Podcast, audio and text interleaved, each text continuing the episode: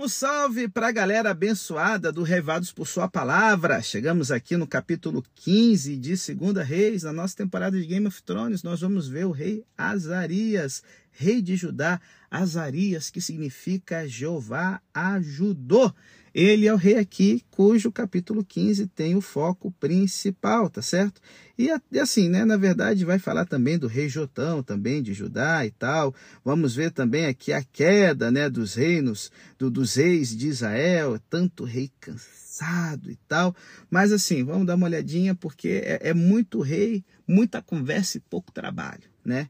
E assim, a avaliação que o narrador faz sobre a possível relevância do longo reinado de Azarias é óbvia com o pouco detalhe que se dá.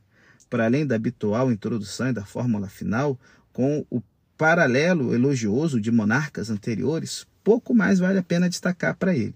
Para além da menção prévia da restauração de Elate, como vimos no capítulo 14, somos informados apenas da sua lepra e do consequente isolamento e morte. Algo que nos lembra muito né, a, a maldição sobre Gease, o ajudante de Eliseu bastante diferente ao extenso relato de crônicas que descreve seus fatos militares com um exército robusto, juntamente com a construção de fortificações e outras estruturas. Nos dias em que ele procurou Jeová, ele prosperou. Mas ele se atreveu a usurpar a função sacerdotal da oferta do incenso, e então surgiu na sua pele a lepra. Levado pelo seu interesse no propósito do relato, o autor de Reis faz da lepra de Azarias algo distintivo no longo reinado desse monarca, que deveria representar uma profunda sombra na história da monarquia. E aí, então, os longos reinados de Jeroboão II em Israel e de Azarias em Judá são caracterizados pela paz e por uma expansão geográfica, militar, que resultaram em uma notável prosperidade econômica. Esse tipo de sucesso é muitas vezes exaltado pelos historiadores e, de fato, continua a ser o alvo de não poucas nações hoje em dia. No caso em questão, e certamente, muito infelizmente, houve também tempos de injustiça social, diferenças abismais entre ricos e pobres, opressão interna e formalismo religioso. E assim como Amós desafiou o Reino do Norte, Isaías deu início ao seu ministério de denúncia e profecia no tempo de Azarias avaliação que o autor é, é, é, é faz, né? Do reino de Judá no tempo do rei leproso, né? A gente pode perceber em Isaías 2 e 3, ao ele dizer que a terra está cheia de prata e ouro, os tesouros não têm fim, a terra também está cheia de cavalos, seus carros são inúmeros, mas a terra também está cheia de ídolos. O homem se inclina, o homem se humilha, portanto não há quem os perdoe. Jeová vem ao julgamento contra os anciãos da terra e contra os seus príncipes, porque eles devoram a vinha e despojam o pobre que está em suas casas. O que vocês acham é, é, é, é que, que, que mancham o meu povo e vocês que, que, que, que, que, que desviam o rosto dos pobres, diz o Senhor dos Exércitos. Azarias é um outro exemplo em Reis de que começar bem não significa necessariamente terminar bem. E essas coisas, como diz o apóstolo Paulo, aconteceram a eles como exemplo, estão escritas para nos advertir, a nós e aqueles que chegarem ao fim dos séculos. Então, quem pensa estar em pé, cuide para que não caia, como diz 1 Coríntios 10. A história, a gente, está cheia de exemplos em que as pessoas públicas obscureceram e, e, e, e dão uma reviravolta a realizações anteriores, terminando mal pra caramba. Qual teria sido a nossa avaliação de Judas Iscariotes se o relato tivesse parado, sabe, na última ceia, e se tudo que soubéssemos sobre ele fosse que ele tinha pertencido ao círculo de Jesus e que tinha sido o tesoureiro do grupo? Mas isso não quer dizer que as falhas dele tenham que ser, tivessem que ser reversíveis. Lembre de Pedro em sua confissão de Cristo, depois em sua traição, e ainda assim Jesus o perdoa e lhe dá uma nova comissão que nos leva a Pentecostes e mais além. O arrependimento e a restauração podem e devem ser uma ocasião para revisão e correção de erros antigos.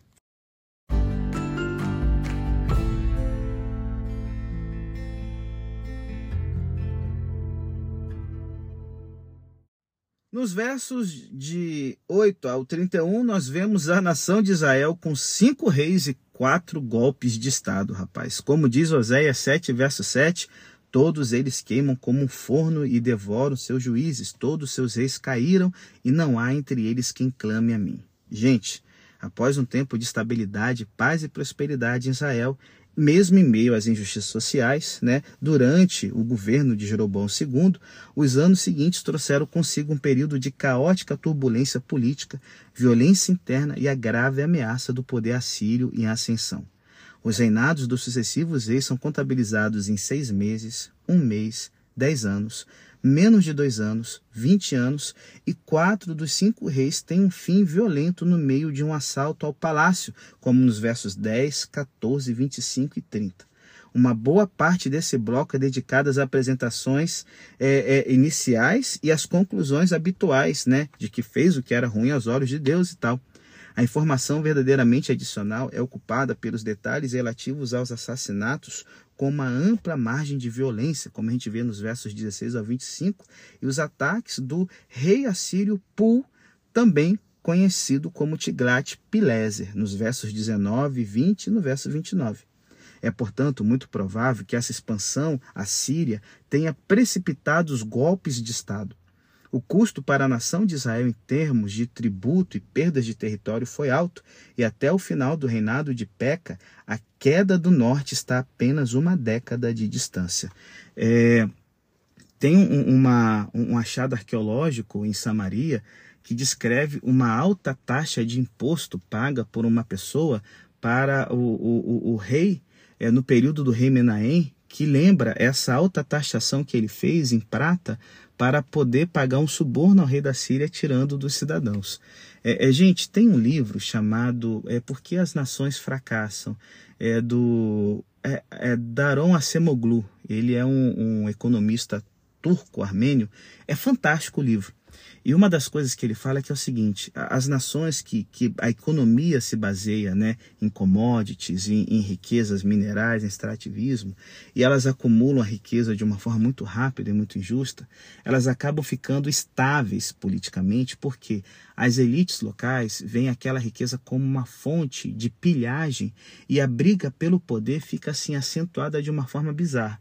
É o que a gente vê na África subsaariana hoje como você tem guerras civis em países que são extremamente ricos e poderiam se desenvolver mas devido a toda a riqueza que o país tem potencial, as elites ali ficam brigando pelo controle né, da riqueza, das fontes minerais e o país acaba não desenvolvendo. É o que a gente acaba vendo um pouco aqui. Né? Você tem uma agressão estrangeira, algo também que lembra a Segunda Guerra Mundial ali na véspera. Né? Vamos apoiar a Alemanha, vamos apoiar a Inglaterra. E a Iugoslávia é um exemplo de como os golpes militares foram estabilizando o país ao ponto dele se enfraquecer e ser invadido pela Alemanha nazista. Então, assim, é, é, velhas coisas que a gente vê na Bíblia se repetindo ao longo da história. E assim, é, é, é como a gente pode relacionar anterior compaixão de Jeová né, ao salvar o seu povo durante o reinado de Jeroboão II com toda essa bagunça aqui? Ao contemplar a adoração a Baal e a Aserá e a violência e injustiça prevalecente na sociedade, o profeta Oséias dá expressão ao sofrimento de Jeová naquela linguagem é, é, é, com muitos termos de romance, né? nos capítulos 1 ao 3, e a emoção que distingue de forma particular o capítulo 11. Há julgamentos por essa rebelião persistente, mas ainda assim há esperança de misericórdia por parte de Jeová. Mais tarde, confrontados com a possível destruição de Jerusalém e o consequente exílio, Jeremias e Ezequiel percebem que, apesar dos inúmeros avisos e atos de libertação de Deus, o julgamento já é inevitável. Mas, no entanto, o julgamento trará restauração através da renovação. De maneira semelhante, o apóstolo Paulo, especialmente em Romanos, tenta elucidar as maneiras como Deus permite que o ser humano seja o artifício de sua própria destruição, para de maneira extraordinária agir reconciliando a humanidade através de Cristo. Sem dúvida, podemos encontrar o esquema repetido tanto individualmente como coletivamente nas relações pessoais. Uma passagem-chave é, em que Cristo fala de relações dentro de uma congregação lida com a disciplina a ser exercida diante de um, de um pecado persistente.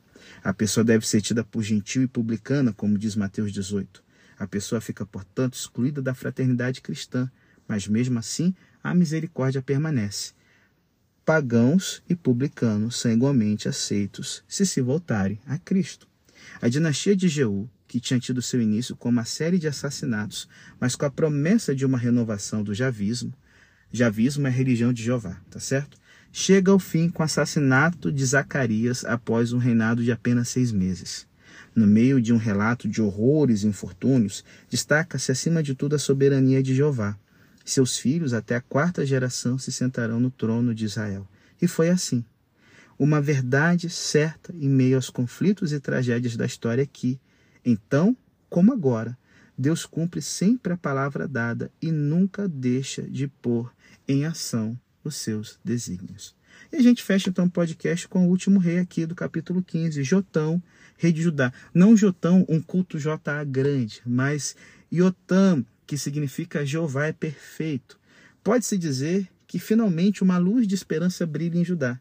Para começar, reforça e melhora as defesas da porta mais alta da casa de Jeová, no verso 35, como parte relativamente plana e aberta da cidade, pela qual a maioria dos ataques aconteceu anteriormente. É, é, um parêntese no verso 37 informa-nos que Jotão é, sofre um ataque conjunto por uma aliança entre a Síria e Israel a guerra sírio-efraimita, que vai acontecer entre 735 e 732 a.C., foi uma tentativa de forçar Judá a se juntar à aliança contra a ameaça síria, e é evidente que Yotam morreu praticamente no início da guerra, deixando ao seu sucessor Acais a tarefa de resolver a crise. Porém, Acais não vai ser capaz de resolver. E aí, o que, que vai acontecer? Acompanhe a gente nos próximos episódios de Game of Thrones para a gente ver aí o que que o futuro, o futuro não, né? O passado nos revela e que olha, fique esperto que a gente possa ter um caminho diferente desses ex vacilões. Fica a dica.